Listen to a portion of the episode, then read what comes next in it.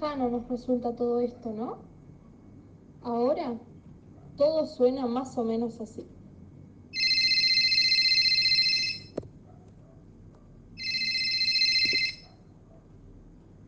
Así es, el llanto de un bebé interrumpe una videollamada, la música de un vecino se filtra en una clase virtual y los platos del día anterior alteran el paisaje. Durante la cuarentena, todos los días nos esforzamos y fracasamos también en mantener la separación entre lo público y lo privado.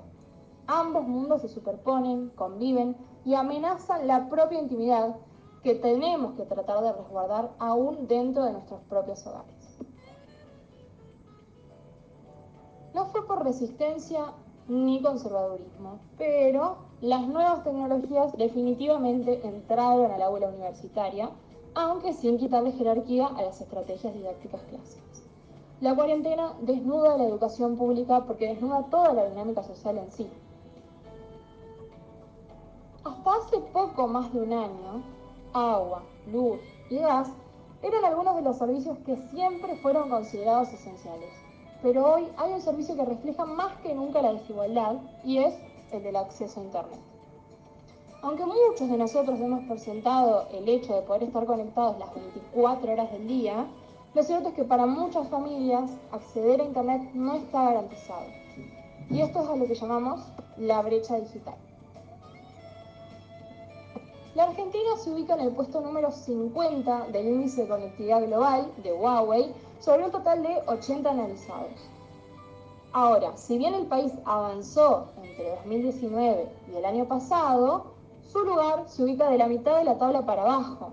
Esto indica que todavía hay mucho por trabajar para mejorar el acceso de los ciudadanos a la conectividad y a partir de ahí a otros servicios sociales a fin de reducir las brechas que claramente en el año de la pandemia quedaron más evidentes que nunca. Ahora bien, por supuesto que las universidades no quedaron afuera de esta problemática y mucho menos sus estudiantes.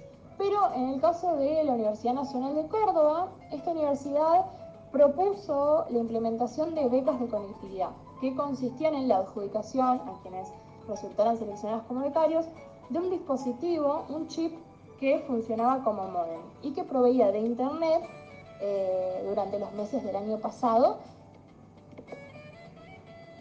Por supuesto que la iniciativa de la Universidad Nacional de Córdoba y la implementación de estas becas de conectividad vino como a salvar y aplacar un poco los desastres generales que estaban sucediendo en nuestra sociedad, sobre todo en Córdoba, y que es algo que se, ve reflejado también en todo el país.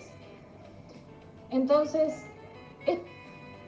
esta problemática entonces, por más de que nosotros la veamos desde la ciudad de Córdoba y veamos los impactos que puede llegar a tener acá, esta falencia de la conectividad es algo que como ya vimos en los números se ve reflejado en todo el país.